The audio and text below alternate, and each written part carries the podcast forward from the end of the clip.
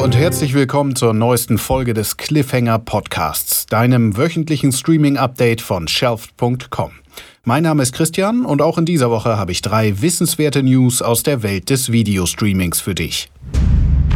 News. Quoten haben in der deutschen Medienbranche eine enorme Bedeutung. Für die klassischen Fernsehsender sind diese Zahlen entscheidend. Sind die Angaben von Zuschauerzahlen doch seit Jahrzehnten eine feste Instanz für die Bewertung von Erfolg. Denn aus ihnen ergeben sich die Marktanteile und die sind die Messgröße für Werbeerlöse. Und der TV-Markt ist trotz leicht rückläufiger Zuschauerzahlen und erheblicher Konkurrenz seitens der Video-on-Demand-Dienste weiterhin riesig. Fernsehen ist und bleibt ein Massenmedium. Nur niemand ist mehr ans lineare Programm gebunden. Wir streamen auf dem Laptop und Smartphone, wo und wann wir wollen. Die Mediatheken machen uns flexibel. Aktuell herrscht ohne die Beteiligung der großen Streaming-Anbieter ein weißer Fleck auf der Landkarte der Mediennutzung. So wie es aktuell läuft, kann jeder Anbieter seine eigenen Erfolgszahlen ermitteln und veröffentlichen. Eine Vergleichbarkeit fehlt. Und obwohl eine Quotenmessung für internationale Streaming-Plattformen für alle am Markt spannend wäre, scheint die Umsetzung geradezu utopisch. Warum ist das so? Die für unseren Markt etablierten Messverfahren sind nicht mit dem Denken der internationalen Plattformen kompatibel. Es müsste also erstmal ein einheitlicher, offener Messstandard geschaffen werden, in dem neue, streaming-spezifische Anforderungen aufgenommen werden. Somit würde ein neues Messsystem zustande kommen, das alle Anbieter gleich behandelt. Die großen Streaming-Plattformen sehen allerdings keine Notwendigkeit in der Vergleichbarkeit, denn sie operieren mit eigenen Geschäftsmodellen. Zwar stehen sie in Konkurrenz um Aboerlöse und Content, nicht aber um Videowerbung und somit Zuschauerzahlen in Form der klassischen Quote. Und so kommt es auch, dass Netflix sich heutzutage seine Zuschauerrekorde gefühlt selbst macht. Während sie früher nämlich einen Zuschauer erst gezählt haben, sobald er oder sie zwei Drittel des Inhalts gesehen hatte, reicht ihnen heute bereits das Anspielen. Bereits ab zwei Minuten kommt man heute in die Statistik.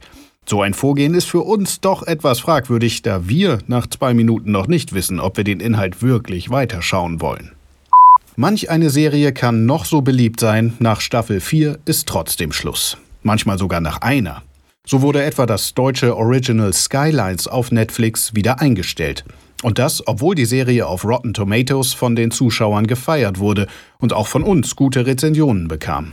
Auch das gefeierte Dark, die erste deutsche Netflix-Produktion überhaupt, wird nach nur drei Staffeln beendet. Die Gründe dafür sind relativ banal. Geld bzw. das Entlohnungssystem und natürlich auserzählte Handlungsbögen. Doch wir wollen einmal genauer hinschauen. Wie kommt es, dass Serien heutzutage schon so schnell beendet werden? Da wäre zunächst der Blick auf die Entstehung der Stoffe. Netflix zahlt schon vor Drehbeginn für Produktion und Marketing.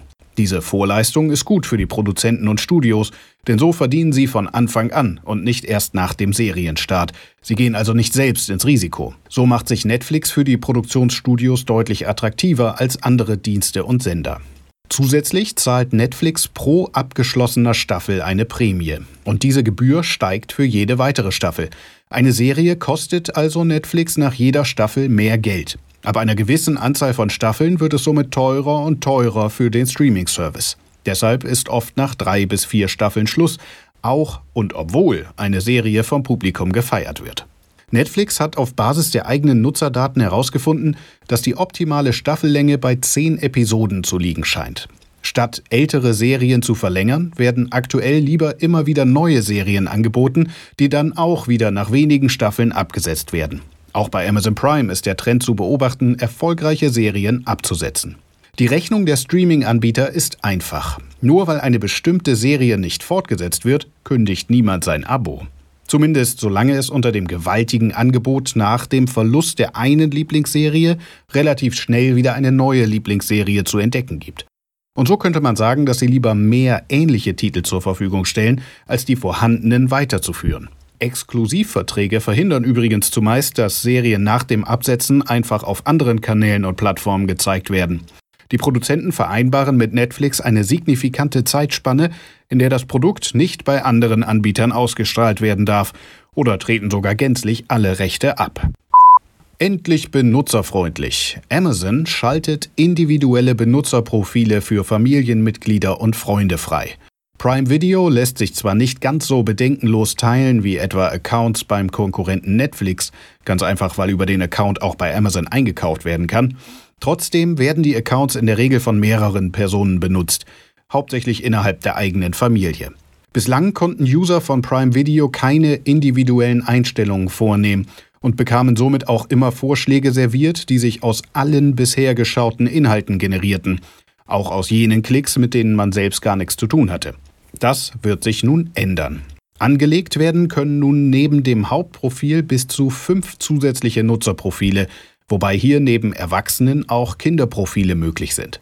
Für jedes Profil wird dann der aktuelle Stand der gestreamten Inhalte gespeichert. Dazu gibt es eine eigene Watchlist und basierend auf den individuellen Aktivitäten auch personalisierte Empfehlungen.